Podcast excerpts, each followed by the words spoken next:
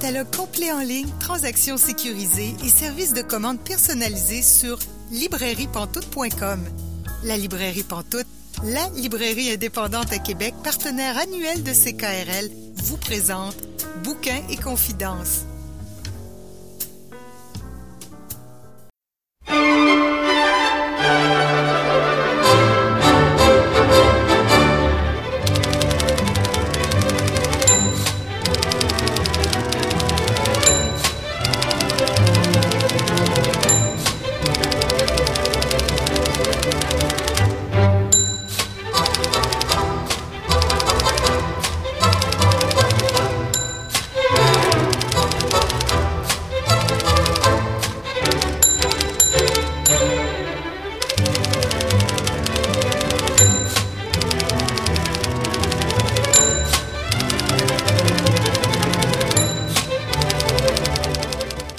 Bonjour et bienvenue à Bouquin Confidence. Julie Collin pour vous accompagner pour les 90 prochaines minutes. Bouquin Confidence, c'est votre rendez-vous littéraire sur les ondes de CKRL. Cette semaine, une émission euh, très féminine. c'est un hasard, mais euh, ça, tombe bien, on est le 8 mars. Donc, notre invitée de la semaine est Laurie Saint-Martin. Je m'entretiens avec elle dans environ 30 minutes. Notre chroniqueuse Marianne Caillé nous présente deux livres d'une même autrice. On accueille aussi une nouvelle chroniqueuse, Émilie Roy-Brière, qui est une de mes collègues à la librairie Pantoute. Mais tout d'abord, je rejoins notre chroniqueuse Célia Chalfoun.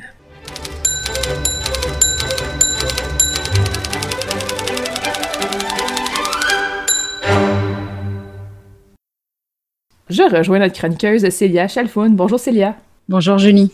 Cette semaine, tu nous parles d'une anthologie de science-fiction qui vient tout juste de sortir. Oui, c'est sorti euh, plus précisément le 1er mars 2021, donc c'est tout, tout, tout récent. Ça s'appelle Écho du Centaure et c'est une anthologie qui est dirigée par Alain Ducharme. Alors le titre, pourquoi Écho du Centaure? C'est parce que euh, Alain Ducharme, qui dirige l'anthologie, tient aussi le, euh, le, magazine littéraire de littérature de l'imaginaire qui s'appelle La République du Centaure et qui, qui existe en ligne. Euh, donc, si vous tapez République du Centaure sur, euh, sur votre moteur de recherche, vous pouvez accéder à ce site web et il y a plein de nouvelles de science-fiction, de fantasy, de fantastique qui sont republiées là ou qui sont aussi des exclusivités. Donc, c'est euh, gratuit. Donc, c'est vraiment le fun hmm. quand on veut lire de la science-fiction puis de la fantasy gratuitement. C'est c'est pas mal. Puis, on peut découvrir. en tout cas, on peut découvrir pas mal d'auteurs et d'autrices différentes. Fait que j'aime vraiment bien ce petit site-là. Puis, donc, ils ont sorti leur première anthologie ce mois-ci.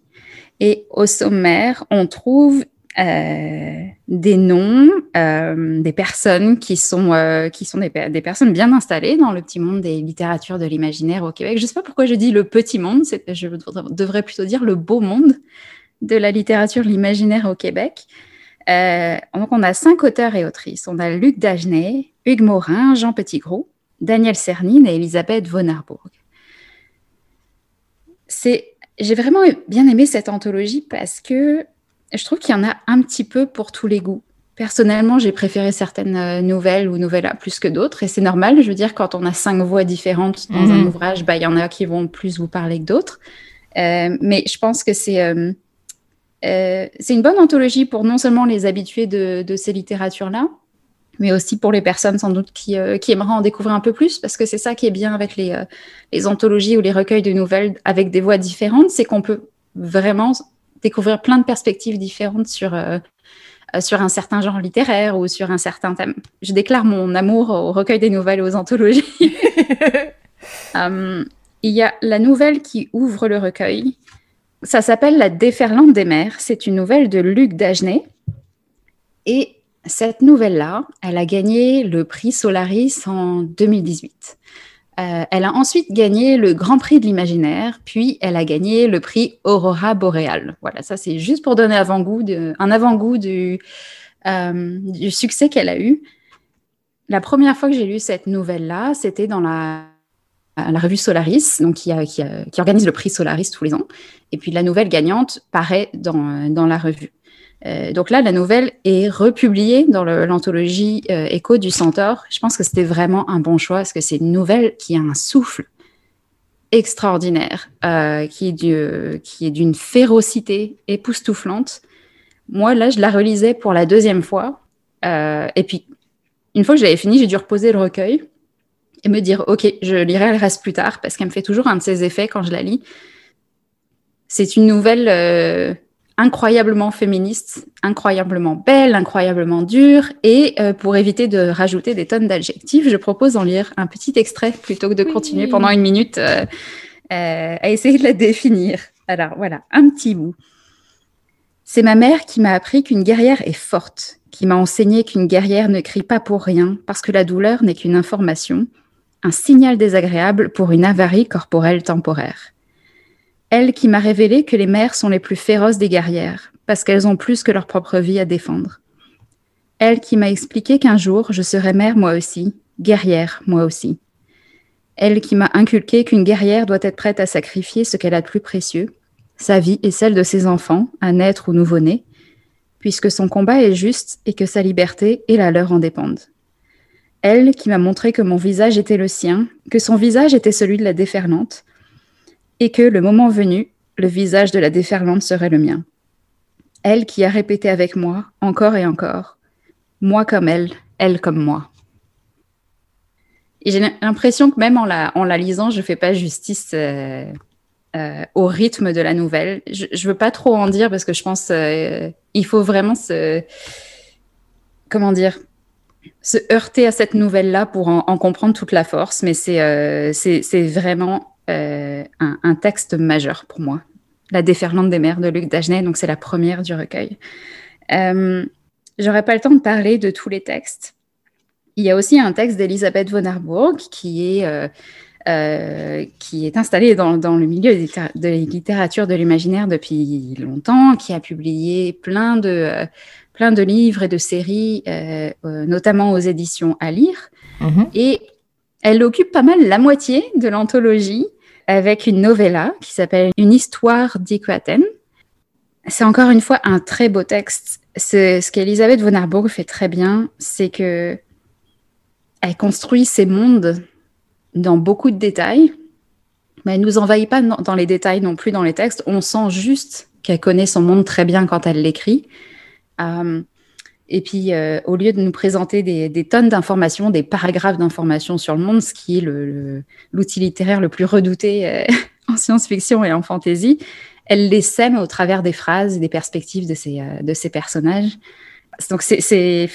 Je sais pas, je, ne veux pas trop en dire non plus pour celle-là, donc j'ai bien peur d'être très vague aujourd'hui dans ma chronique, mais je pense que ça vaut cool de les découvrir sans trop savoir où on s'en va, en fait. Hmm. Je dirais simplement que c'est une nouvelle euh, qui se passe ailleurs, euh, que les personnages, euh, les personnes plutôt, vivent des choses qui peuvent à la fois nous sembler très lointaines et, très proches.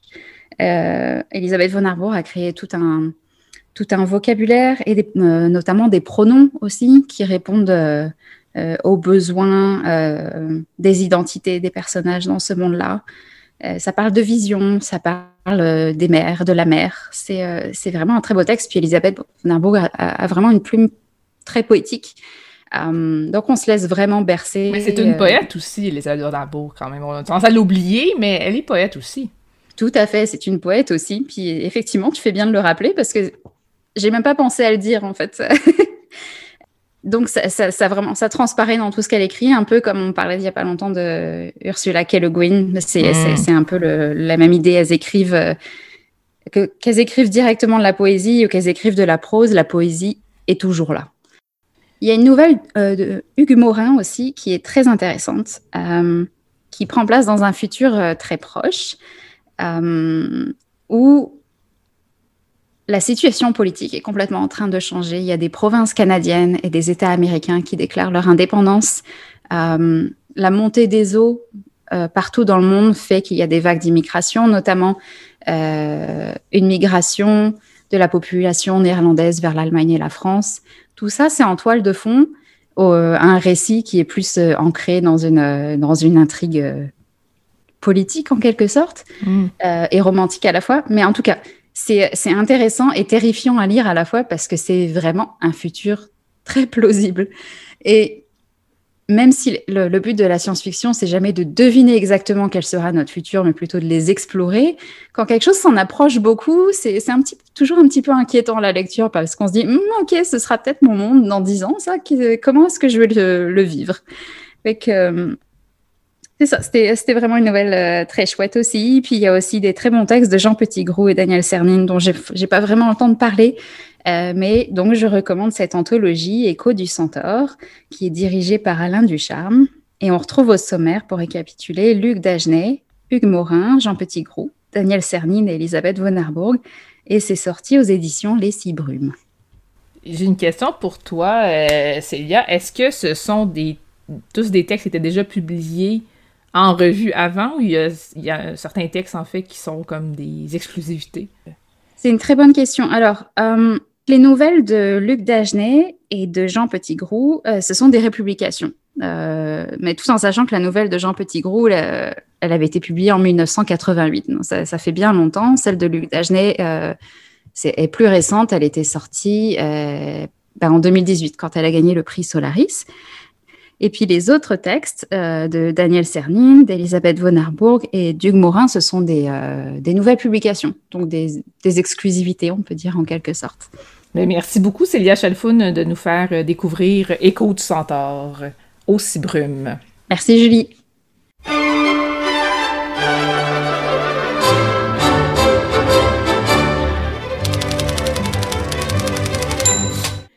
Vous êtes bien à Bouquin Confidence, Julie Collin au micro. Et là, je rejoins une nouvelle chroniqueuse, Émilie Roy-Briard. Bonjour. Allô? Donc, toi, tu euh, m'as approché, tu m'as dit, Julie, j'aimerais ça te parler de science-fiction féministe. Pourquoi? En fait, euh, j'ai un nouveau dada pour euh, la science-fiction féministe. En fait, ce qui m'a fait complètement buzzer, c'est une citation d'Ursula Le Guin que j'ai trouvée dans Faire la morale au robot de Martin Gibert j'avais pas le choix d'être d'accord avec elle. C'est euh, en fait tiré euh, d'un article qui s'appelle La science-fiction américaine et l'autre. Euh, c'est publié en 1975. Puis elle dit Le féminisme a permis à la plupart d'entre nous de nous rendre compte que la science-fiction a complètement ignoré les femmes ou bien les a présentées comme des sortes de poupées qui couinent, tandis qu'elles se font violer par des monstres ou comme de vieilles scientifiques célibataires devenues asexuées à la suite de l'hypertrophie des organes intellectuels, ou au mieux comme les épouses dévouées ou les maîtresses fidèles du grand héros. De manière générale, la science-fiction américaine a toujours supposé une hiérarchie immuable avec ses dominants et ses, dominés. Au sommet, des hommes riches, ambitieux et agressifs. En bas, une population pauvre, sans éducation, anonyme, ainsi que toutes les femmes. Et entre les deux, un gouffre immense. Et donc, effectivement, je me reconnaissais énormément euh, dans ce rôle de la femme euh, sidekick, euh, copine du héros, femme à sauver. Dans les romans de fantasy, c'est un peu la même chose aussi. Puis, en fait, ça m'a rappelé une euh, trilogie de N.K. Jameson que j'avais lu l'été précédent qui m'avait complètement jeté à terre. C'est les livres de la Terre fracturée qui comportent trois tomes. Le premier s'appelle La cinquième saison. Euh, l'année où il a été publié, en 2016, il a gagné euh, le prix Hugo qui récompense le meilleur roman de science-fiction de l'année. lorsque le second tome a été publié en 2017, ça s'appelle La porte de cristal, il a gagné le prix Hugo du meilleur roman de science-fiction. Et en 2018, euh, lorsque le troisième tome est sorti, Les cieux pétrifiés, il a gagné le prix Hugo du meilleur roman de science-fiction. C'est la première fois dans l'histoire que ça se produit. C'est un prix prestigieux. Oui, oui, absolument. Euh, puis je regardais, euh, je regardais la liste des finalistes, des, des, vainqueurs des années précédentes. Puis effectivement, c'est un pedigree très impressionnant. Puis en fait, pour la cinquième saison, N.K. Jemisin dédie son roman à ceux qui doivent conquérir de haute lutte le respect que n'importe qui d'autre obtient d'office. L'autrice est une militante féministe, puis en fait, elle va mettre ça en scène euh, dans sa trilogie grâce aux orogènes, qui sont des espèces de magiciens qui peuvent sentir l'énergie de la Terre. Souvent, dans les séries de fantasy, de science-fiction, quand on a des personnages qui ont des pouvoirs liés aux éléments, l'eau, le feu, va, on arrive à gérer, on se fait quand même une idée assez précise de ce que ça implique quand on arrive avec des affaires comme la terre puis l'air, c'est toujours décevant.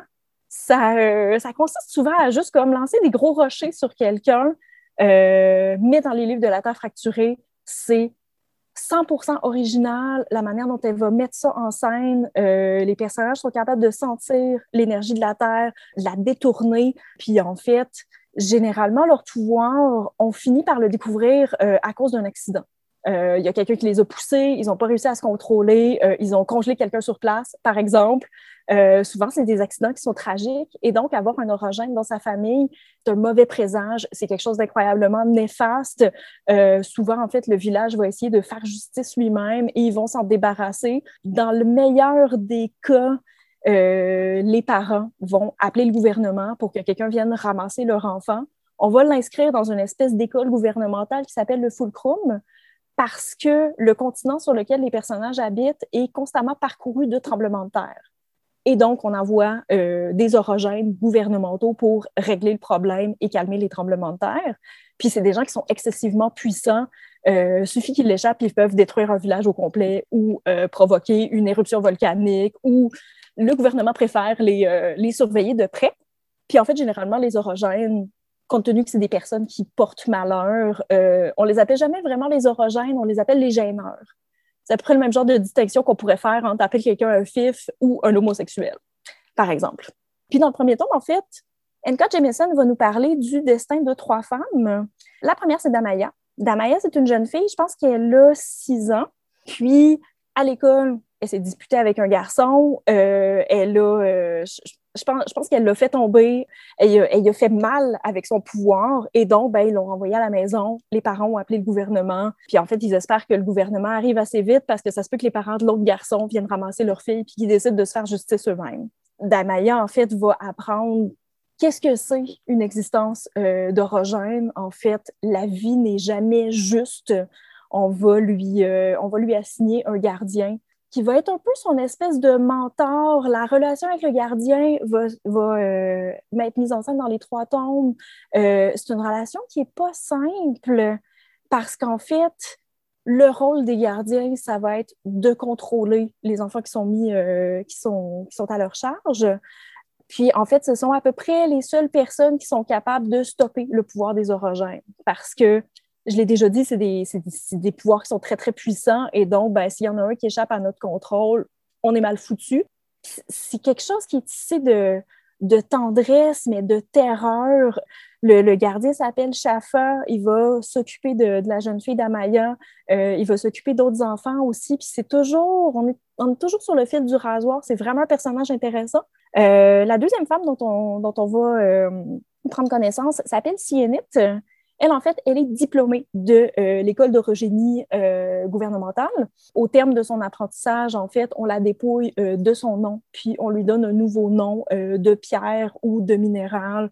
On croise un jaspe, un feldspath, je me rappelais plus des autres. Puis, elle va être envoyée en mission sur le terrain pour la première fois. Puis en fait, on va lui assigner un accompagnateur parce que, puisque c'est sa première mission, on ne va pas l'envoyer seul. Il y a un autre orogène qui est très, très puissant. Les, orogènes, pour euh, montrer un peu l'étendue de leur pouvoir, ils vont porter des anneaux de pierre au doigt. Je crois que Siennet en a déjà quatre, son mentor en a dix, et c'est le seul dix anneaux ayant jamais foulé cette terre.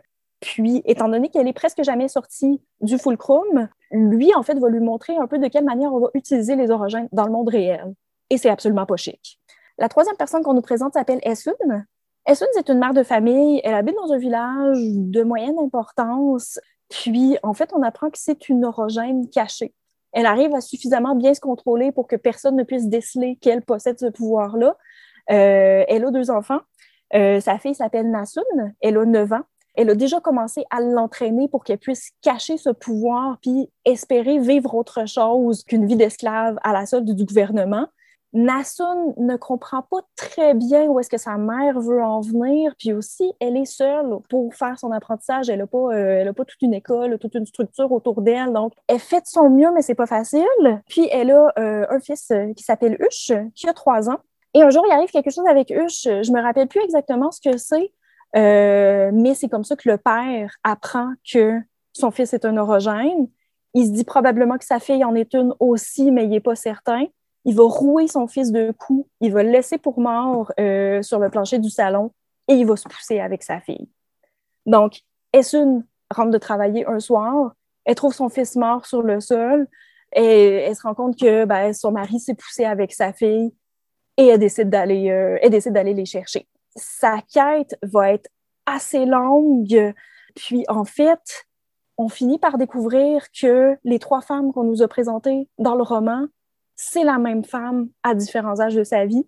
Euh, Damaya étant son nom de naissance, ensuite Sienit, qui est celui qu'on lui a assigné au fulcrum, euh, au terme de péripéties impliquant un triangle amoureux avec un capitaine de bateau pirate. Elle va euh, partir une nouvelle vie sous une nouvelle identité. C'est là qu'elle a ses enfants. Puis, en allant chercher sa fille, elle va euh, tomber sur un petit garçon qui s'appelle Oa. Puis Oa semble avoir un pouvoir qui ressemble au sien. En tout cas, il est capable de lui dire dans quelle direction est partie sa fille parce qu'il arrive à, sentir sa présence. Ils vont faire halte dans un village qui s'appelle Castrima, qui est un village caché, qui est gouverné par des orogènes. En fait, c'est une espèce d'utopie. La ville est très difficile à trouver. C'est une espèce de relique ancienne. On se rend compte que probablement que ça a été construit à une époque où les orogènes étaient au pouvoir, donc il y a des centaines d'années. Les choses fonctionnent par orogénie aussi. C'est une espèce de souterrain. Ça prend le pouvoir des orogènes pour la filtration de l'air, par exemple. Puis, N.K. Jemisin nous fait douter on ne sait pas si Nessun va laisser tomber la recherche de sa fille pour finalement s'établir à Castriment ou est-ce qu'elle a la possibilité de reconstruire sa vie une quatrième fois ou si elle va maintenant vraiment mener son projet à bien euh, et essayer de retrouver sa fille, même si c'est plus long qu'elle va penser. Puis, au final de ce tome 1, on réussit, en fait, on, réussit à comprendre pourquoi ce continent est parcouru de tremblements de terre sans arrêt, pourquoi la vie est aussi difficile. Euh, en fait, de temps en temps, c'est ça la cinquième saison. On a un cycle de saison euh, pour un climat tempéré, donc été, automne, hiver, printemps. Mais de temps en temps, ça arrive peut-être une fois par siècle, des fois moins souvent, on a une cinquième saison. Pendant la cinquième saison, en fait, euh, il n'y a plus rien qui pousse. Il se met à pleuvoir de la cendre ou de l'acide. Puis c'est là, en fait, toute l'importance de se rendre utile dans un village qui a bien voulu vous adopter, comme la ville de Castriment, euh, comme la ville dont, euh, et, dont Nassun et Essun sont originaires. Faut en fait prouver son importance parce que faut prouver que on, mérite bien euh, une portion euh, de nourriture euh, en saison qu'on va pouvoir servir de reproducteur ou quelqu'un pour défendre le village.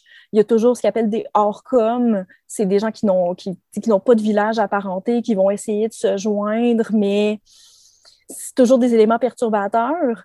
Puis en fait, on apprend que ce qui a provoqué les tremblements de terre, ce qui a provoqué les saisons, c'est la perte de la Lune. La Terre a perdu la Lune à un certain moment donné, puis ça a tout fucké.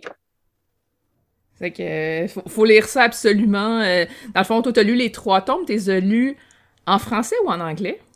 Euh, je les ai lus en français. J'ai deux amis qui les ont lus en anglais, qui ont aimé ça autant que moi. Euh, la traduction n'a pas posé de problème particulier. Ce que j'ai aimé surtout, c'est que c'est un concept 100% original. tirer la magie de la Terre, je l'avais jamais vu déployer à cette intensité-là. Euh, je, trouve qu'elle a, qu'elle a beaucoup réfléchi sur cette, cette construction d'univers, les possibilités que ça ouvrait. Euh, puis, une autre chose qui m'a complètement jetée à terre, c'est que, d'une part, je l'ai dit d'emblée, N.K. Jemisin, c'est une militante féministe, mais j'ai pas l'impression qu'on essaie de m'enfoncer un discours dans la gorge ou essayer de me faire passer des grands concepts euh, sur la justice. tout ça, reste en sous-texte. Ça a son importance dans la trilogie, mais pas que. C'est des personnages auxquels on s'attache. C'est une intrigue qui est solide. Puis, elle a beaucoup de plaisir à bouleverser les rôles typiquement genrés. Tantôt, j'ai parlé euh, d'un triangle amoureux. Euh, en fait, c'est une relation polyamoureuse avec un capitaine de bateau pirate. Euh, il y a également un personnage trans. En fait, en fait on rencontre une, géomestre puis, elle va traîner avec, avec Essun pendant un bout de temps. Puis, il faut vraiment qu'on la voit sous la douche, qu'on voit ce qu'il y a en toutes ses bobettes pour comprendre que c'est un personnage trans, mais ça n'a aucune espèce d'importance. Euh, elle va continuer à remplir son rôle de personnage solide, puis on ne va pas nous le brosser à grands traits. Puis, en fait, je pense que la scène qui m'a le plus marqué, c'est une scène qui est, euh, qui est très banale, en fait. C'est pas, euh, pas la résolution épique du conflit du début ou des retrouvailles émouvantes. C'est une scène qui est vraiment toute simple. On a Gija qui est parti sur les routes avec sa fille. Puis en fait, bon, la saison commence, ils n'ont pas vraiment de perspective d'avenir. on ne sait pas trop où est-ce qu'on va les ramasser. Puis un soir, ils voient un feu au loin, ils vont décider de s'approcher du feu, puis c'est une femme qui a allumé un feu, qui est seule. Euh, ils demandent la permission de se joindre à elle pour partager la chaleur. Elle leur fait clairement comprendre qu'au moins de coup fourré, elle va leur faire la peau, elle leur montre qu'elle a un couteau euh, parce que merde, ils se connaissent pas, on est en saison, on est hors com, euh, c'est pas super euh, parti pour la gloire. donc les deux vont s'installer. La femme va commencer à manger son repas. Elle va regarder les deux qui semblent avoir rien à manger. Elle leur demande s'ils ont, euh, ont de quoi souper. Puis ben, la réponse est non. Donc, elle va partager son repas avec eux. Puis en fait, ils vont aller se coucher. Bon, euh, elle va réitérer les mêmes menaces. Euh, si jamais il y a de quoi de louche, je vous fais la peau. Puis en fait, pendant la nuit, il y a Gija qui va se lever. Puis, comme remerciement, en fait, du feu, de l'hospitalité, de la possibilité de protéger sa fille, du repas, il va en fait euh, aller rejoindre la femme à sa couche, puis il va lui offrir son corps. C'est le seul moyen qu'il trouve de la remercier. Puis je lisais ça, j'étais complètement sciée en deux. Pour moi, c'était une attitude tellement que j'associais tellement au genre féminin. Puis le voir mis en scène comme ça, puis Anne Jameson, elle ne va pas nous, souligner à grands traits. Tout le chemin se fait dans la tête du lecteur, je pense, puis c'est hmm. suffisamment parlant. C'est vraiment ça qui m'a le plus marqué. Donc, tu nous rappelles les références, s'il te plaît? Oui, donc euh, on a les livres de la Terre facturée de N.K. Jameson qui comportent trois tomes, la cinquième saison, La Porte de cristal et Les cieux pétrifiés. C'est publié où? Euh, c'est publié chez J'ai lu. Tout se fait en format de poche, donc ça fait pas trop mal au portefeuille. Parfait. Est-ce que tu peux nous dire qui est le traducteur, la traductrice, s'il te plaît? C'est traduit de l'anglais par Michel Charrier. Merci beaucoup, Émilie Roy-Brière. À bientôt. Ça fait plaisir. À bientôt, Julie.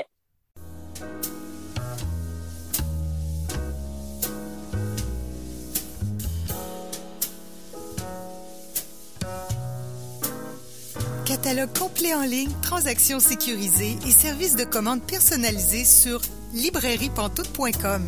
La librairie Pantoute, la librairie indépendante à Québec, partenaire annuel de CKRL, vous présente Bouquins et confidences.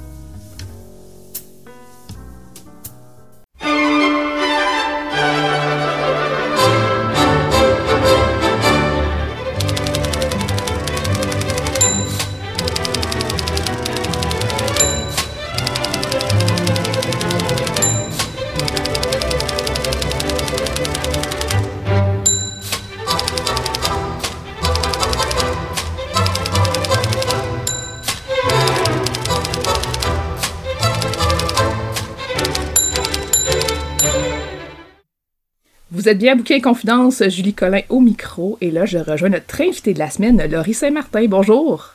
Bonjour. Donc, je vous ai invité cette semaine pour qu'on discute avec vous de votre carrière littéraire, plus principalement de vos œuvres de fiction et de vos essais. Donc, on a vraiment beaucoup de choses. Vous êtes très prolifique. Vous avez publié vraiment beaucoup de livres au fil des années. J'ai une belle grosse pile que les gens peuvent pas voir à la radio, mais j'ai une belle grosse pile à côté de moi. Et ça ne comprend pas tous vos livres. Non, non. Euh, donc, euh, on, va quand même faire un, grand tour de ça. Votre première fiction, parce que vous avez écrit avant ça des textes un peu plus euh, savants, un peu plus universitaires peut-être, mais votre première fiction, c'est Lettre imaginaire à la femme de mon amant. Un recueil de nouvelles qui est épuisé, malheureusement, mais qu'on peut encore trouver en bibliothèque. Là. Faites-vous en pas avec ça. Comment vous en êtes venu à publier ce livre-là? Ça me fait penser que ça va faire 30 ans cet été. Donc, ça marque des grands anniversaires. Euh, J'avais des nouvelles depuis longtemps. J'écrivais des nouvelles, je publiais dans les revues, mais euh, j'ai toujours aimé les, les recueils de nouvelles qui avaient une thématique qui avaient une unité. Et puis, j'ai vu que j'en avais qui étaient vraiment autour de, du thème du, du couple, surtout le, le couple et le triangle, le triangle amoureux, les amants, les maîtresses, euh, toutes ces choses-là, des mots qu'on n'utilise plus beaucoup aujourd'hui. Euh, et voilà, donc je, je, je, travaillais autour de ça, puis il y a toutes sortes de variantes, dans le fond, sur, euh, sur cette thématique-là. Il y a 18 nouvelles, puis en effet, c'est très varié parce que on peut avoir différents points de vue. On peut avoir le point de vue autant de la, la maîtresse que euh, de la femme, dans le fond, qui est mariée. De... Dans le fond, on a différents points de vue euh, sur une même situation. Puis ce que je retiens beaucoup de ce livre-là, en fait, c'est que c'est des humains. Des fois, on a tendance à déshumaniser la maîtresse, par exemple. On va se dire, ah non, ben c'est, elle a brisé le couple, peu importe, mais ça reste que c'est des humains qui ont tous des sentiments dans ce livre-là. Il y a beaucoup de souffrance quand j'y repense dans, dans ce livre-là, puis presque quelle que soit la position où on se trouve, si on est la personne qui doit choisir, entre guillemets, ou la maîtresse un peu délaissée, qui est toujours toute seule à son anniversaire, qui est toujours toute seule à, à, à Noël, la femme qui des fois se rend compte qu'il se passe quelque chose. Il y a un homme dans une nouvelle qui euh, a quelqu'un dans sa vie qui, qui soupçonne d'être encore amoureuse de, de celui d'avant. Donc, c'est comme un triangle imaginaire presque dans, dans ce cas-là, mais qui n'est pas moins euh, réel. Et, et, pour moi, c'était, je pense, cette idée-là de la, la, vérité intime, la vérité qui ne se dit pas toujours. Il y a beaucoup de choses qui se cachent dans ce type de, de relation où si on en parle, on a peur parce que les gens vont se moquer de nous, ils vont dire ah ben tu, tu fais ça, tu sais bien qu'ils quittent jamais leur femme et puis il y a toutes sortes de, de clichés, de stéréotypes autour de ça, des, des, des c'est des numéros comiques finalement. Alors que dans le fond, c'est de l'amour, c'est de la vulnérabilité, c'est euh, oui du mensonge, ah du mensonge et de l'invention aussi. Mais mais comme vous dites là, c'est des réalités humaines. Euh, je pense qu'ils sont très profondes et qui ne changent pas euh, parce qu'on change les façons, parce qu'on change le nom On parle plus beaucoup de, maîtresse, par exemple, d'être la maîtresse d'un homme marié ou des choses comme ça. Le langage change, mais je suis persuadée qu'il y a plein de gens qui vivent encore ces situations-là et que la, douleur, on a beau être des modernes ou quoi que ce soit, que la douleur, elle est là, mais aussi la passion. Parce que c'est aussi des textes qui sont sur la passion, sur euh, la nouveauté, sur la découverte de l'autre, sur l'idée d'être compris, aimé, euh, emporté par l'amour, tout ça. Donc l'amour, je pense, est, est, terrible et dangereux dans, dans ce livre-là, à travers ses différentes facettes. Vous aimez beaucoup les formes courtes de ce que j'ai lu de vous en termes de fiction. Euh, vous avez aussi publié Mathématiques intimes chez l'instant même, qui est un recueil de micro-récits. Pouvez-vous m'en parler un peu, s'il vous plaît? Le micro-récit est une forme que j'aime beaucoup. Le micro-récit, c'est beaucoup plus court encore que la nouvelle. Puis vous avez raison, là, une des, clés, je pense, là, des, des mots-clés, en tout cas pour décrire tout le travail de fiction que je fais, c'est différent pour les travaux universitaires parce que eux doivent avoir une certaine ampleur, bon, etc. C'est différent. Mais dans ma fiction, euh, j'ai le souffle court, peut-être, ou je préfère, en tout cas, euh, travailler de cette façon-là. Les, les micro-récits, c'est vraiment des instantanés, presque. Des fois, ça raconte une longue période, mais ça le fait très rapidement. Euh, ce livre-là est composé de séries de quatre autour de toutes sortes de choses. Donc, il y a 52 euh, micro-récits en tout, comme un jeu de cartes, hein, si, si on veut, 4 euh, fois 13. Et puis, il y a une série qui s'appelle Maison, il y a une série qui, s'appelle N, il y a une série qui s'appelle Couple, euh, Maison, et bon, ainsi de suite. Et puis, chaque fois, donc, c'est des fruits aussi, c'est des variantes autour de cette thématique-là sous différents angles. Alors, ça se recoupe de cette façon-là et je pense que ça forme le très bref parce que le texte le plus long de ce recueil-là fait comme une page et demie imprimés et les, et les plus courts font euh, deux, trois lignes. Oui, peut-être même une ligne et demie, là, des fois. C'est quand même, il y en a qui sont très courts. En effet. Mais en même temps, des fois, en une phrase, on peut dire de grandes choses aussi, puis on n'a pas besoin de mettre plus de mots pour autant pour que ça soit clair. Ben, c'était ça la difficulté. Là, vous touchez quelque chose de super important parce que quand, quand j'écrivais ça, euh, le but, c'est toujours d'en enlever le plus possible mais que ça reste évidemment compréhensible que quelqu'un qui lit puisse très bien comprendre la situation, euh, le, les personnages, ce qu'on veut montrer euh, par là. Et donc, euh, l'astuce, c'est vraiment un exercice de lecture. C'est-à-dire, on essaie de voir ce que l'autre va pouvoir y trouver. Et puis, euh, à l'instant même, on a fait un, un bon travail de va-et-vient comme ça, parce que parfois, ce qu'on pense être très clair, ne l'est pas. Puis là, j'ai dû comme des fois ajouter un petit peu, changer un mot, préciser. Et c'est vraiment la, la forme extrême euh, de brièveté, de brièveté extrême, là, parce que c'est une, une, sorte de, de, de, texte extrême, euh, exige beaucoup lors de l'écriture et c'est relativement exigeant aussi pour les lecteurs. On pense, on peut lire ça comme manger un, carré de chocolat, ça va vite, ça se consomme vite. Et dans un sens, c'est vrai parce que c'est très, très court. On peut lire ça puis tourner les pages vite. Mais en même temps, on peut rater tout ce qui est là aussi parce que si on n'est pas attentif, des fois c'est un mot qui va changer euh, la chose. Et c'est des formes que j'aime beaucoup. Il y a des textes très très anciens là-dedans, comme il y en a que j'ai écrit euh, presque jusqu'à la seconde où on a envoyé le livre à, à l'impression en, en 2014. Et puis c'est une forme que j'adore. Je prépare un autre livre de micro-récits sur une autre thématique que je ne peux pas raconter pour l'instant, mais mais je trouve que c'est là une forme très, très riche parce que je pense qu'il y a beaucoup de créativité à lire ce genre de récit parce que on doit travailler, on doit comprendre ce qui n'est pas là. Mm-hmm. Un peu comme un, roman policier. Absolument, tout à fait. Et ce qu'on, le, tout le travail de, de l'écrivain qui prépare ce texte-là, c'est de charger l'entreligne de beaucoup de choses que les lecteurs vont pouvoir saisir, mais sans les dire, sans nous les dire, là, sans les dire en toutes lettres. Et ça, c'est vraiment un, exercice littéraire que je trouve euh, fascinant. C'est un peu comme un polar, d'une certaine façon.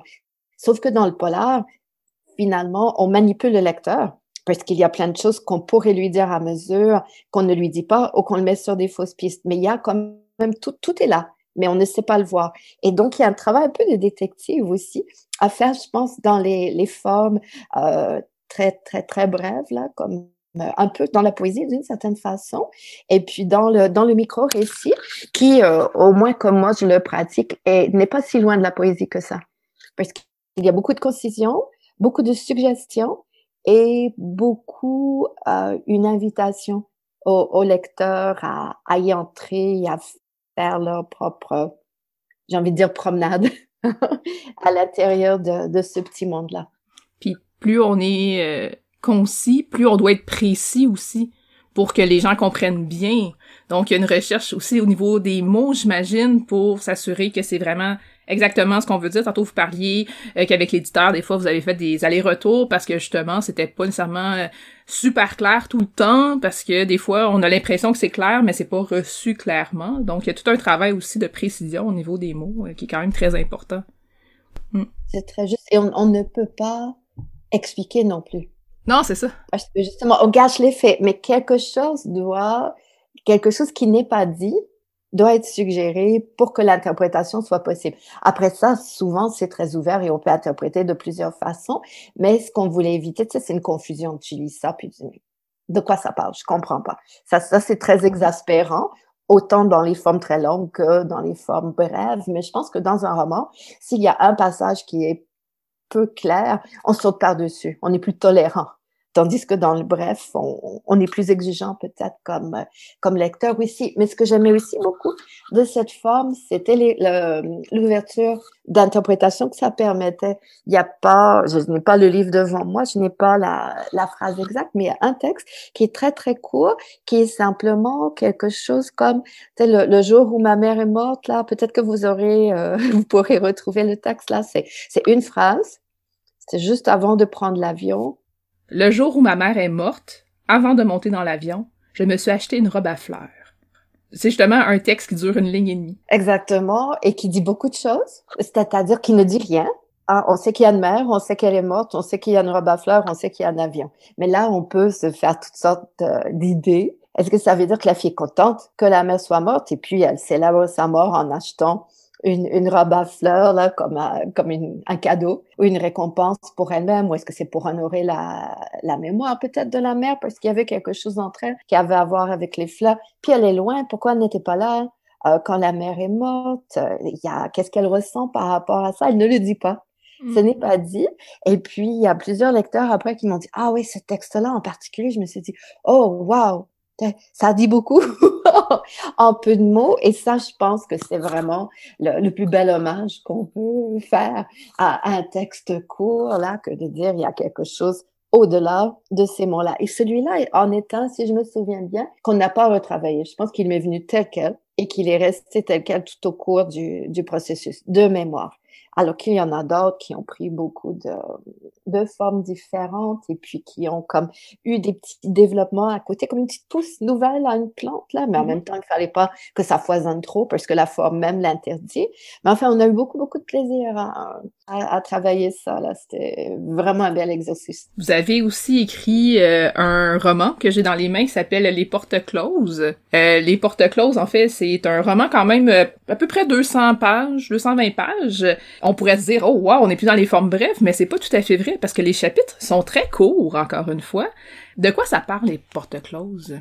Les Portes Closes, c'est un roman sur le couple, sur le temps et sur, sur la création. Donc, c'est un homme et une femme qui sont un vieux couple qui sont mariés depuis très longtemps.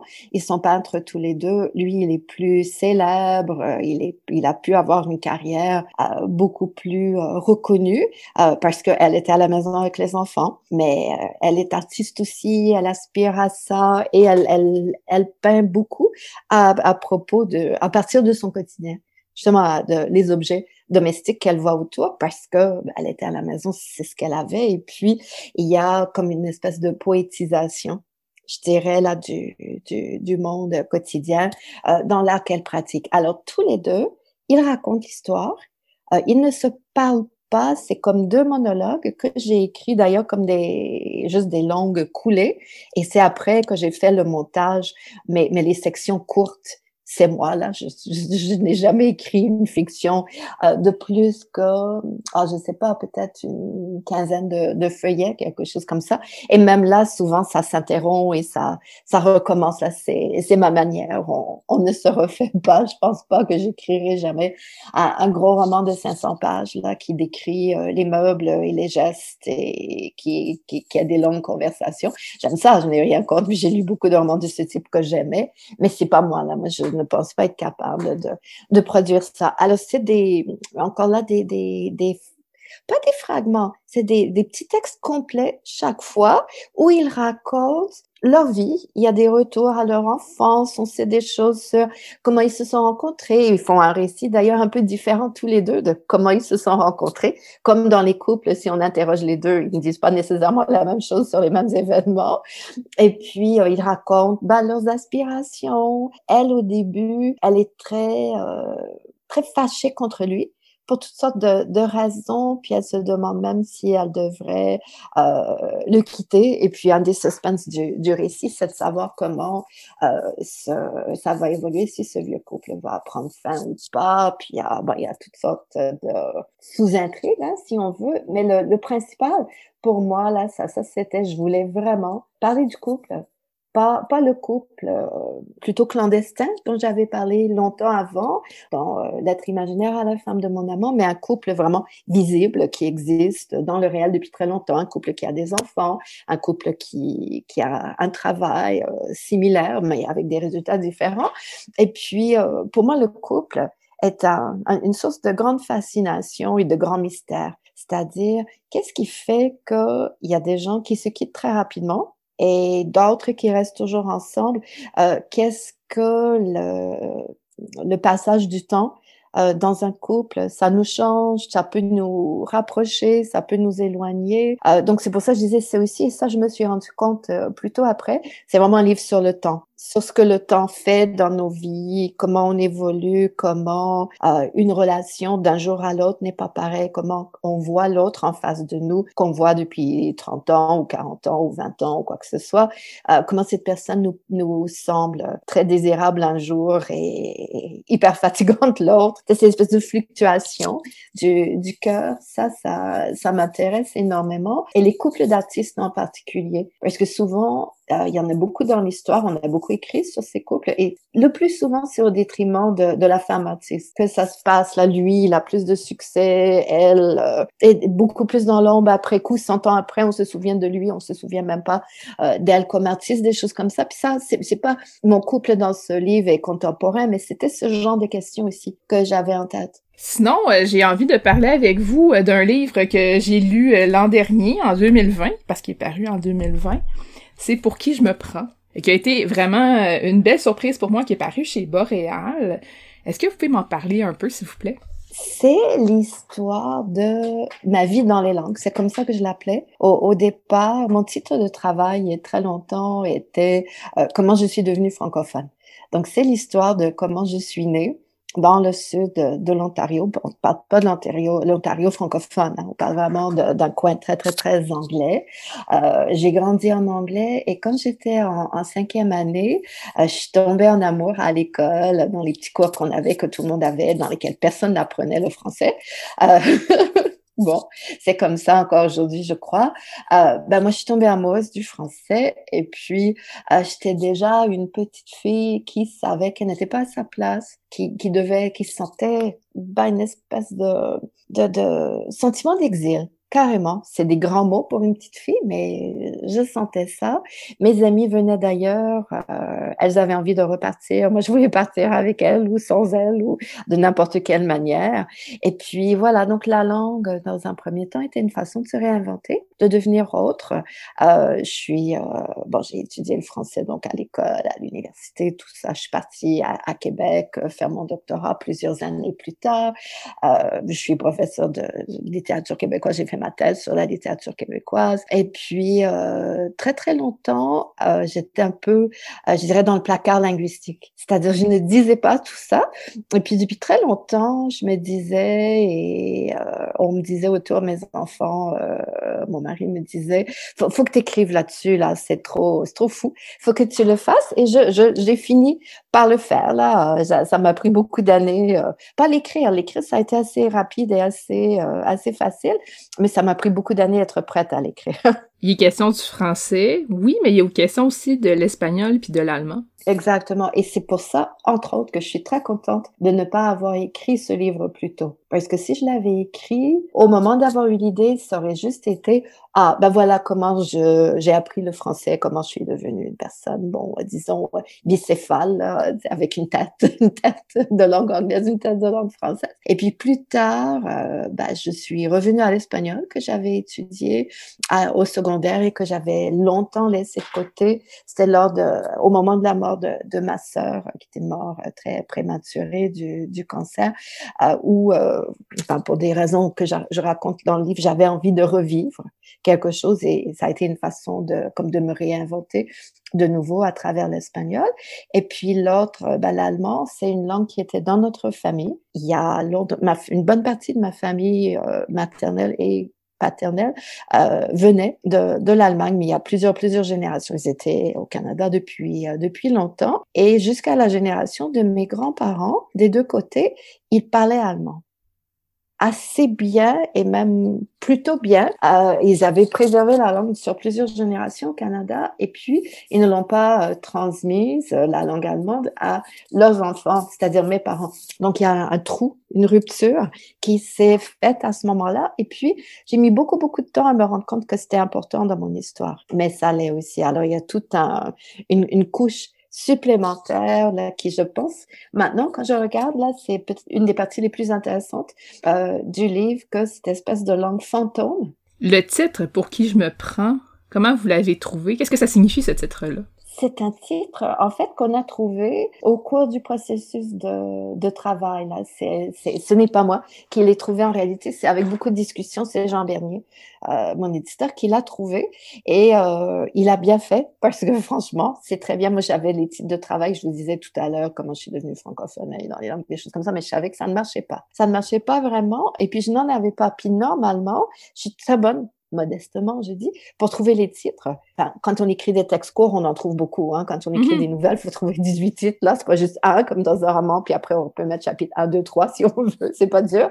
Mais celui-là, je ne le trouvais pas. Mais euh, après coup, je trouve que c'est vraiment le meilleur titre qu'il pouvait y avoir parce que euh, ça fait écho notamment à ce que ma mère me disait là, parce que c'était une petite fille, là, donc une adolescente surtout assez assez fendante, hein, qui avait ses idées, qui ne les cachait pas, qui voulait euh, qui voulait s'en aller, puis qui n'aimait pas où elle était, puis qui ne se gênait pas pour dire à tout le monde que c'était comme ça. Là, j'étais assez insupportable en fait. J'aurais pas voulu euh, être ma mère, mais euh, en tout cas, donc ma mère, elle me disait pour qui tu te prends? Who do you think you are? Et puis c'était comme une façon de dire t'es personne ou t'es pas aussi spécial que tu le penses. Mais en fait, euh, je réfléchis dans le livre sur d'autres sens aussi que cette expression peut avoir parce que si on dit pour qui tu te prends, ça veut dire on peut devenir quelqu'un d'autre. On peut dire je me prends pour X au lieu d'Y et changer son identité. Donc, il y a quelque chose de très profond dans cette expression que, que j'explore dans le livre. Et ce que je trouve très doux, c'est euh, dans le livre, il y a beaucoup question aussi de mon rapport à ma mère, qui était très très difficile, très conflictuel à certains moments. Et euh, en même temps, comme ma mère a vécu relativement euh, vieille, euh, elle est décédée maintenant, on a pu se réconcilier complètement à la fin de sa vie. C'était très, très doux entre, entre elle et moi. Et, et donc, c'est comme si, d'une certaine façon, le livre, le titre du livre et le livre, c'est comme une réponse. Je disais, tu vois, maman, voilà, tes regarde, voilà pour qui je me prends, voilà qui je suis. Donc, c'est comme si c'était quelque chose que je lui remettais à elle comme, comme cadeau. Alors voilà, donc c'est, je peux d'autant plus dire que c'est un titre brillant que je sais pas moi qui l'ai trouvé, mais il, convient vraiment parfaitement. J'aimerais aussi discuter avec vous euh, d'essais, parce que vous en avez écrit quelques-uns euh, au fil des années. On pourrait y aller peut-être euh, avec le nom de la mère? De quoi ça parle au juste? Ben, c'est sur le rapport mère-fille dans la littérature québécoise, qui est un des grands thèmes de, de l'écriture des femmes. Il y a des hommes qui parlent aussi de leur mère dans la littérature, évidemment, mais dans l'écriture des femmes, et si on regarde les, autrices très jeunes d'aujourd'hui, c'est pareil, la mère est extrêmement présente euh, encore dans énormément de, de textes. C'est une, une figure d'identification pour la jeune fille parce qu'elle sait que sa mère et elle, surtout si c'est un, si le père est moins présent, comme ça l'a très longtemps été le cas, il y a beaucoup plus un, lien euh, fusionnel ou quasi fusionnel avec la, avec entre la mère et, la fille, en particulier. Puis bon, je parle par exemple de Gabrielle Roy, qui euh, toute sa vie voulait aussi partir. C'est pas pour rien que j'ai travaillé euh, une bonne partie de ma vie sur son œuvre. Elle voulait partir, elle voulait faire sa vie, elle voulait, elle dit venger sa mère, qui elle aussi aurait voulu avoir une carrière, tout ça, et qui ne l'a pas fait. Et puis en même temps, euh, elle dit je, je, partais pour la venger, mais aussi je, je me suis rendu compte que je la trahissais. Et puis après, elle écrit livre après livre sur sa mère pour comme réparer la, la perte. Alors, c'est un livre beaucoup sur ça, sur l'identité, la perte, la réparation, la violence aussi. Il y a un grand chapitre sur les matricides et les infanticides parce que c'est un thème euh, ma foi, c'est important. Quand même, dans la littérature québécoise, beaucoup de mères tuent leurs euh, filles ou, un peu vice-versa, ou désirent le faire, en tout cas. Donc, c'est un, rapport qui est très chargé, qui peut être très violent, mais qui peut être aussi euh, très doux. Donc, euh, il y a eu le nom de la mère, la moi j'ai la version de chez Alias, et il y a aussi au-delà du nom, ou est-ce qu'on est plus du côté du père cette fois-ci? Est-ce que c'était un peu la même optique que vous explorez, dans le sens que c'était l'autre pendant, le père, la mère, ou c'était vraiment des travaux pour vous très indépendant? Les deux choses en même temps, c'est-à-dire que d'une part, oui, j'avais travaillé sur la, la mère et j'avais vu quand même que le père était comme souvent là en deuxième plan, mais je pouvais moins en parler. Euh, mais aussi, le, le, le, père était beaucoup plus présent dans, euh, dans les écrits des hommes. Hein. Alors, le, le, le corpus de textes littéraires sur lequel je travaille, dans le nom de la mère, et, un corpus féminin. C'est juste des livres de femmes, tandis que le corpus de euh, au-delà du nom, le livre sur le père euh, est un corpus mixte, moitié romancière, moitié romancier. ça, j'y tenais beaucoup. Et puis il y a, y a beaucoup les mêmes figures, mais pas traitées toujours de, de la même manière. Dans le cas du père, c'était que oui, il donnait son nom à l'enfant, oui, il avait son nom social, puis aussi le nom du père au centre bon de Lacan et tout ça.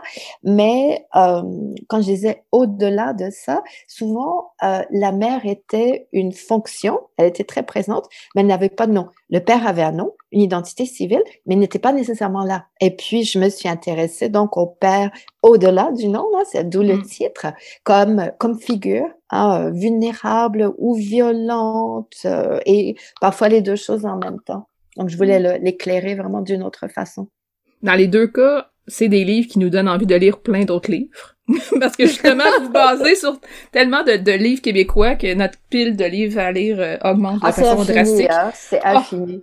Lire un livre, c'est ouvrir plein de portes à d'autres Ah oui, vraiment, là, ces, ces deux livres-là particulièrement nous ouvrent un paquet de, de, de portes de plein d'envie de, de, lecture. Euh, il y a un autre livre aussi dont j'aimerais parler avec vous, euh, qui est un livre que vous avez écrit à trois, qui est Mine de rien. Qu'est-ce que c'est au juste? Mine de rien, j'adore ce livre. Euh, Mine de rien, c'est un livre qu'on a fait effectivement à trois avec euh, Isabelle Boisclair et euh, Lucie Joubert, deux collègues aussi universitaires en études féministes. Chacune a écrit ses propres textes, donc c'est pas une écriture collective, mais euh, l'idée de départ, c'est que il y avait plein de petites choses dans la, la réalité euh, quotidienne euh, qu'on voyait et qui nous frappait, puis on s'est dit, hum, ça montre quelque chose de plus. Donc, on partait souvent d'une petite anecdote, puis on disait, qu'est-ce que ça nous montre? Sur la, la société. Et c'est un livre qu'on a eu beaucoup, beaucoup de, de plaisir à faire, même si c'est des, des choses souvent qui nous, qui nous fatiguaient, mais on, on a essayé de le faire avec, avec humour. Chacune a ses, ses tonalités. Et puis, on nous a beaucoup, beaucoup dit que euh, ça plaisait beaucoup dans les cégeps, notamment, qu'on l'avait beaucoup euh, utilisé justement pour illustrer comment des petits détails qu'on ne voit même pas sont des grosses affaires. Hein, les souliers à talons hauts, par exemple, bon, toutes sortes de, toutes sortes de détails euh, qui, euh, qui finalement euh, montrent à une, une injustice plus grande, hein, souvent. Est-ce que vous avez d'autres projets littéraires? Euh, ben, je travaille sur ce livre de micro-récits dont je parlais tout à l'heure. Donc ça, c'est, j'en ai peut-être la moitié de, de fait, mais je suis lente, moi. Je me dépêche pas. Je réécris beaucoup. Euh, je prends mon temps. J'écris rapidement quand j'écris, mais je n'écris pas tout le temps. Et puis, je réécris lentement. Et c'est un, grand plaisir. J'adore écrire. C'est pas du tout une privation pour moi. Puis je suis pas si pressée que ça pour que mes livres sortent. Euh, j'ai, j'ai mon temps. Et puis, euh, bah, j'ai terminé ou presque aussi un essai sur la traduction euh, littéraire. Ça fait longtemps qu'on pratique la traduction littéraire avec Paul Gagné. On a plus de 120 livres de traduits. Et là, les dernières années, je me suis dit, j'aimerais ça un peu écrire là-dessus. Et puis, bah, je m'y suis mise. Et puis, j'ai, j'ai un manuscrit qui, qui s'en vient là alors ça, c'est les euh, prochains fruits hein, de mes réflexions et de, de ma plume. Merci beaucoup, Laurie Saint-Martin, euh, de nous avoir rencontrés cette semaine. C'est un grand plaisir. Merci à vous.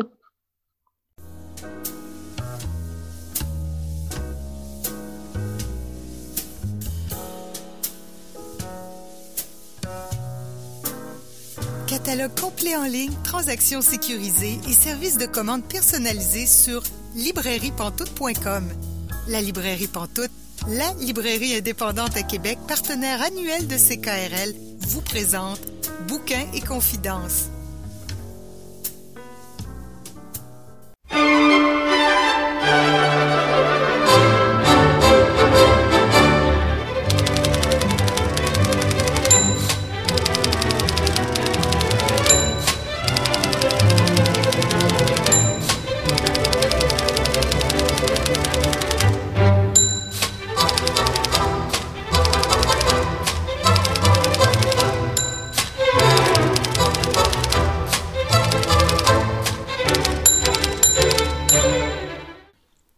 Vous êtes bien Bouquin Confidence, Julie Collin au micro, et là, je rejoins notre chroniqueuse Marianne Caillé. Bonjour Marianne. Bonsoir Julie. Donc là, tu reviens avec euh, un classique, hein? c'est ton habitude. Euh, généralement, tu nous parles de classiques, donc aujourd'hui, tu nous présentes même deux classiques de même autrice. Est-ce que tu sais qu'est-ce que c'est le prix féminin? Ben oui. C'est un prix littéraire en France qui est décerné mm-hmm. par un jury exclusivement de femmes. Est-ce que tu sais qu'est-ce que la revue Marie-Claire? Oui. C'est une revue destinée à un public féminin qui a été fondée en 1937. Est-ce que tu connais Marguerite Audoux? Non. Eh bien, Marguerite Audoux, c'est une écrivaine française qui a gagné le prix féminin en 1910 pour son roman Marie-Claire. Tout est lié. Oui, la revue a été nommée en, l'honneur de son roman et la revue a été fondée l'année de son décès. OK. Hein, oui. Qui est Marguerite Audoux? Bon, quand, quand on a commencé à faire cette chronique-là, j'étais dit, alors, ça va être découverte et redécouverte. Là, on est dans le volet redécouverte. Donc, Marguerite Audoux, elle est des Marguerite Don Quichotte. Ça ne s'invente pas. C'est vraiment son vrai nom de famille. La raison pour laquelle elle porte un patronyme si euh, littéraire et peu commun, c'est que son père était un enfant trouvé et c'est le nom qu'on lui avait donné à l'orphelinat. Elle est née en 1863 à Sanquin, dans le Cher. Ceux qui veulent le situer sur une carte, c'est au sud de Paris à peu près au milieu de la France. Elle n'aura pas une destinée plus facile que son père parce que sa mère meurt quand elle a trois ans. Le père est incapable de faire face au deuil. Il disparaît de la circulation. Elle va se retrouver adoptée par une de ses tantes pour une période brève, mais assez rapidement, elle est envoyée avec sa sœur à l'orphelinat. Et là, elle va développer une relation d'affection très profonde avec une des religieuses qui est sœur Marie-Aimée qui va la marquer pour toute sa vie. Sauf que il y a un problème entre la mère supérieure puis la religieuse. Alors, la petite Marie euh, Marguerite, excusez, j'ai tendance à confondre, mais c'est Marguerite, alors c'est sa vraie histoire. À 14 ans, elle est envoyée dans une ferme pour devenir bergère. On parle de la France de la fin du 19e siècle.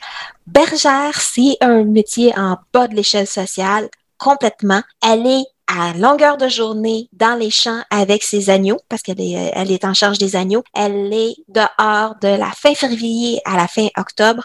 Donc, c'est une vie très dure. Mais dans le grenier de la maison où elle habite, il y a des livres. Et elle découvre la lecture à cet endroit-là un amour qui ne lui passera jamais. Elle tombe amoureuse du frère euh, des propriétaires de la ferme où est-ce est. Et pour éviter que ça aille plus loin, ils vont casser l'histoire d'amour et la renvoyer à l'orphelinat où est-ce qu'elle restera pas très longtemps parce qu'elle elle lui manque quelques mois pour devenir majeure. À 18 ans pile, elle monte à Paris. Ce que vont faire des millions, ben, non, excuse-moi, des milliers de jeunes filles à l'époque. Elle va à Paris vivre de l'aiguille. Donc, elle va travailler tous les métiers de la couture. Et quand elle n'est pas capable de faire autrement, elle va travailler dans les usines. Et ben, dans, il y a des grands bouts de cette partie-là de son histoire qu'elle a en commun avec une autre orpheline célèbre de cette époque-là, mais qu'elle, on n'a pas oublié, qui s'appelle Coco Chanel. Hmm. Oui, ils ont des grands bouts d'histoire en commun, mais ils n'ont pas du tout le même destin. Alors, pendant une vingtaine d'années, ce sont ces années noires. Le travail est difficile, il est mal payé, elle est toujours soumise aux exigences et aux caprices des clientes. C'est une vie d'ouvrière qu'elle vit. C'est pas une vie d'intellectuel. Alors ça, c'est important pour la suite de son histoire parce qu'elle n'a pas d'éducation, elle n'a pas de formation. Pas du tout. Elle travaille la nuit pour finir les commandes de couture au point de mettre sa vie en péril. À la fin de, sa vie, elle a d'énormes problèmes de vision, elle est presque aveugle. Tellement qu'il y a un médecin qui lui dit, si tu n'arrêtes pas de travailler la nuit, tu vas perdre ta vue. Puis, en boutade, elle lui répond, bah, si je suis plus capable de coudre, je vais écrire. C'est une boutade. Mais, dans le fond, c'est parce qu'elle écrit pour de vrai.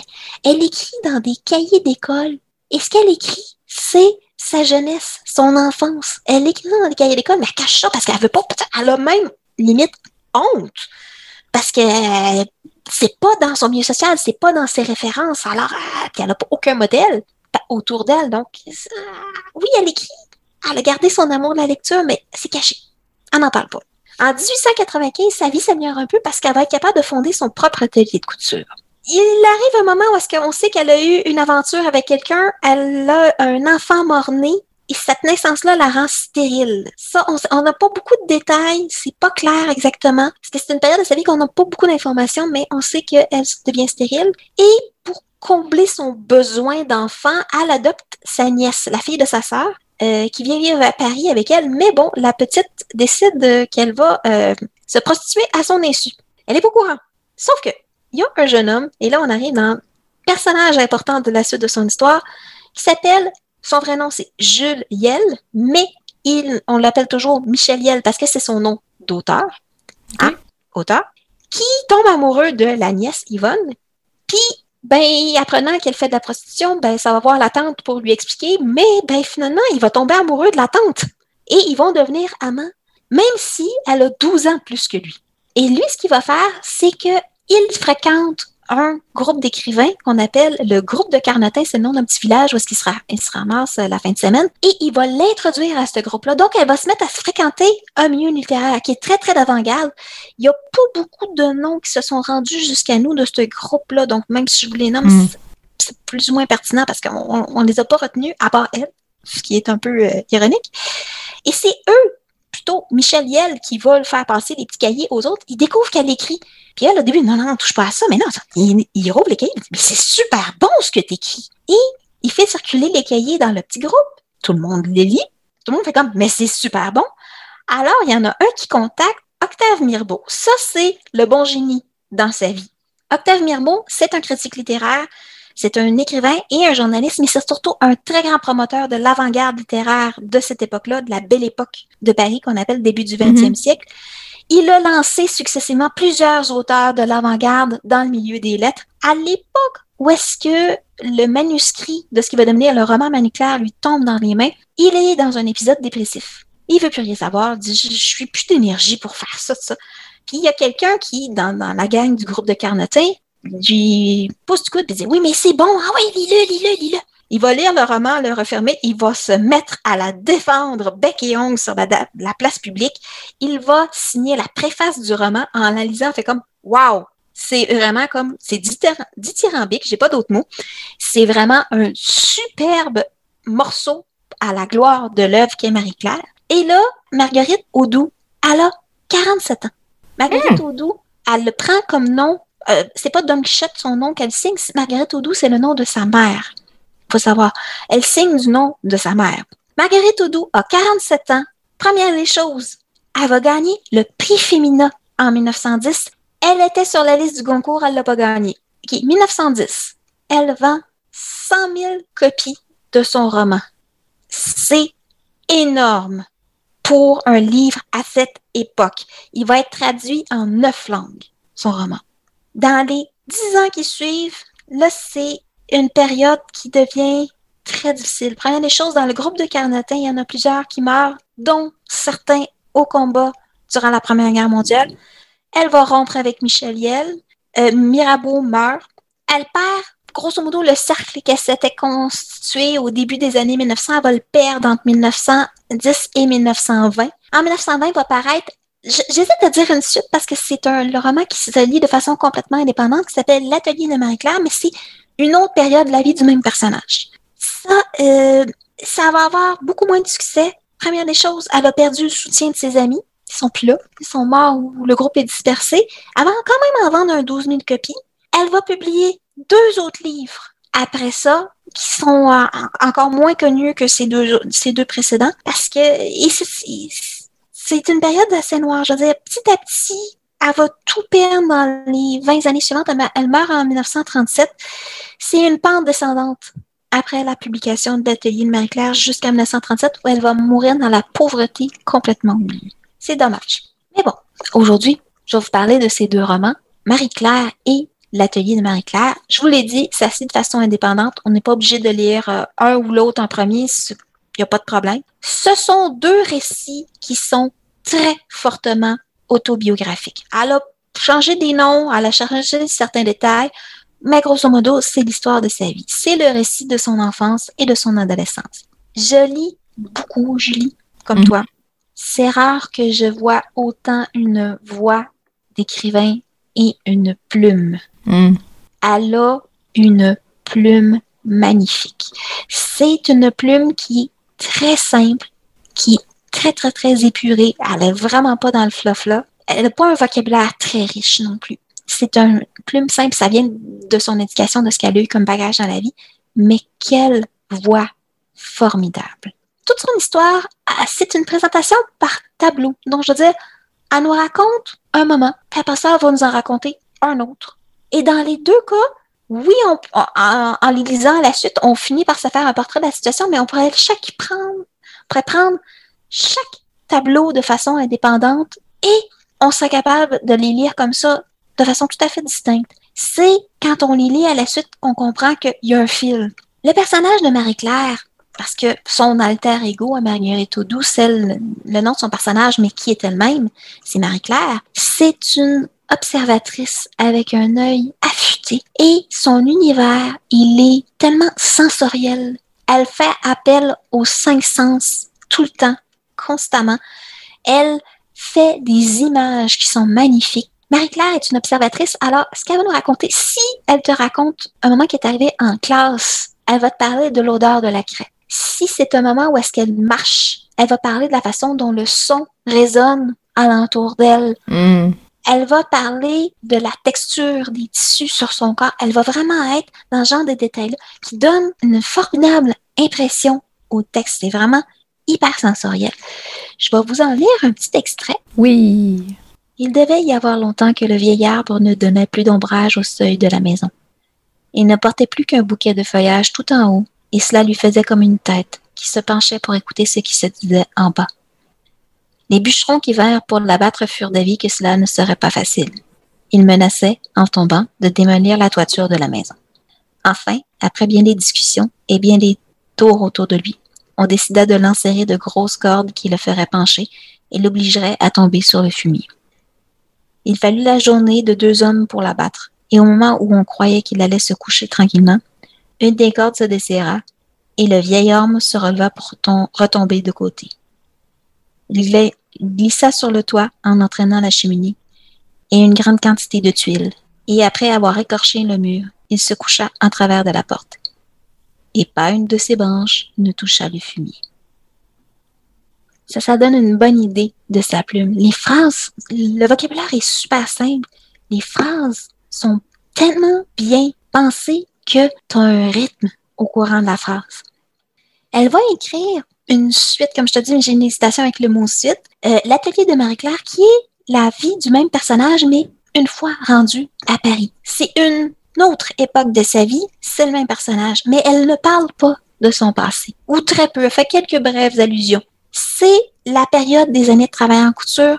On est dans le travail minutieux, soigneux, ardu, des milliers de petites mains qui ont fait les magnifiques robes qu'on connaît de la belle époque. Donc, c'est les grandes tenues qu'elles avaient avec les, les, robes, les chapeaux, les, les ombrelles, qu'on, je veux dire, on regarde mm. ça, on fait comme, oh mon Dieu, c'était, c'est tellement beau. Mais c'est elles qui les faisaient.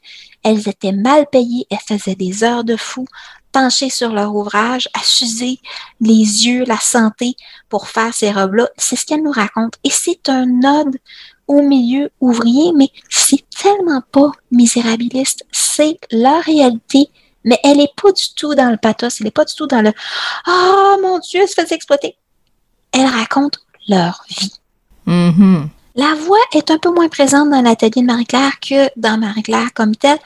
Ça paraît qu'il y a un certain nombre d'années qui se sont passées puis qu'elle n'a pas écrit ça de la même façon, mais est encore là.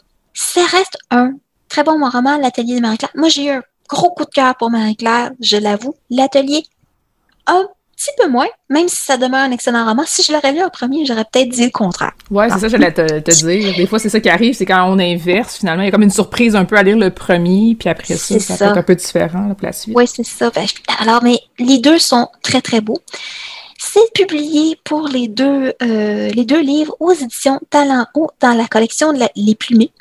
Je vais me permettre d'ici de les remercier vraiment beaucoup parce qu'on a un problème en littérature. Il y a un certain nombre d'auteurs, d'autrices qui ne sont pas publiés parce tout simplement parce qu'ils tombent dans l'oubli parce qu'il n'y a plus personne qui les republie. Pour mhm. garder un livre vivant, il faut qu'il soit sur les tablettes des librairies et des bibliothèques. Mais quand ça fait un certain nombre d'années, ben, les librairies les gardent pas longtemps, les bibliothèques élaguent, donc on perd des textes. Eux se sont donné comme mission de republier des textes importants qui ne bénéficiaient plus d'une présence en bibliothèque ou en librairie et de redonner une place à ces voix-là, beaucoup, beaucoup de voix de femmes, entre autres, au travers de leur collection Les Plumées. Alors moi, sincèrement, je leur dis chapeau haut, messieurs et mesdames qui font ce travail-là. je crois que c'est plutôt mesdames d'ailleurs. Euh, mais merci beaucoup parce que ce sont de très belles rééditions de qualité et maintenant on peut en profiter. Ben, merci beaucoup, Marianne Caillé, de nous avoir fait découvrir ou redécouvrir euh, Marguerite Audoux avec ses deux livres, c'était Marie-Claire et l'atelier de Marie-Claire. Merci, Marianne. Merci, Julie.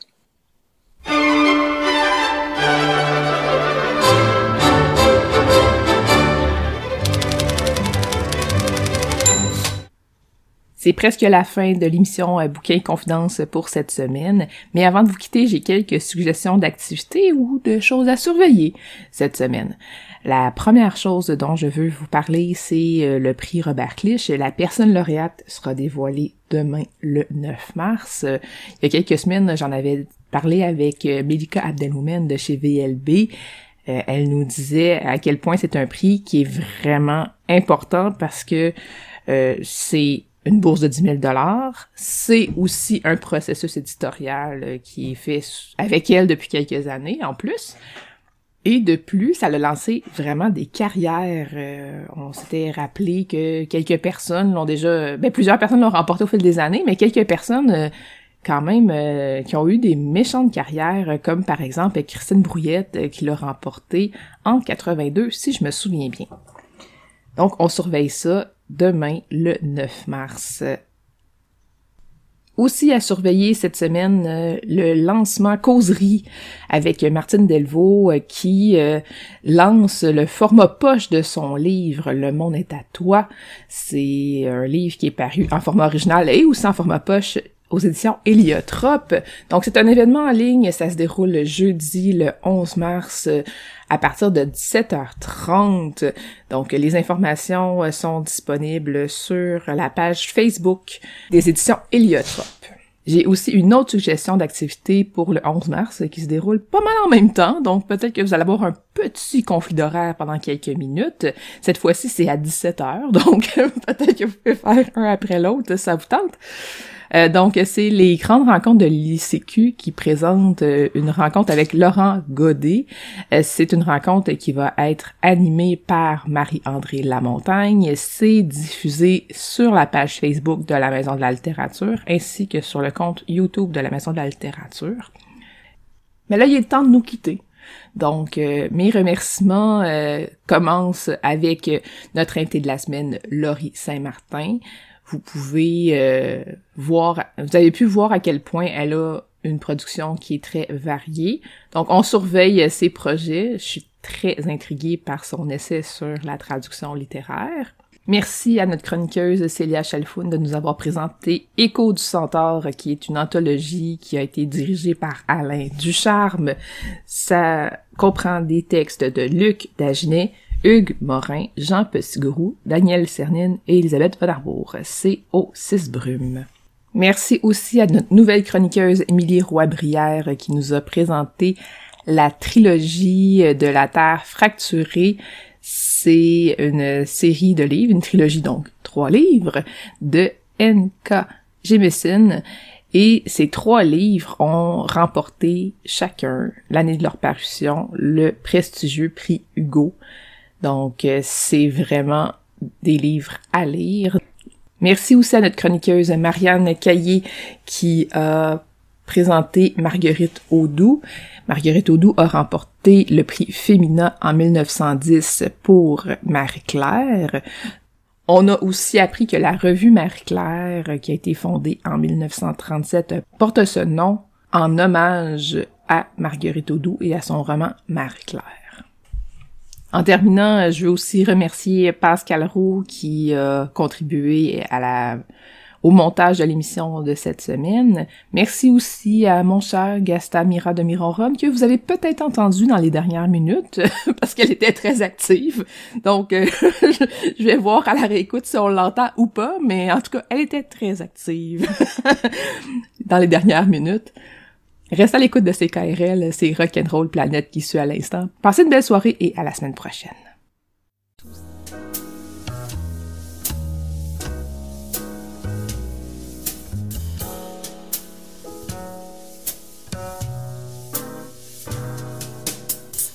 La librairie Pantoute, la librairie indépendante à Québec, partenaire annuel de CKRL, vous a présenté Bouquins et Confidences.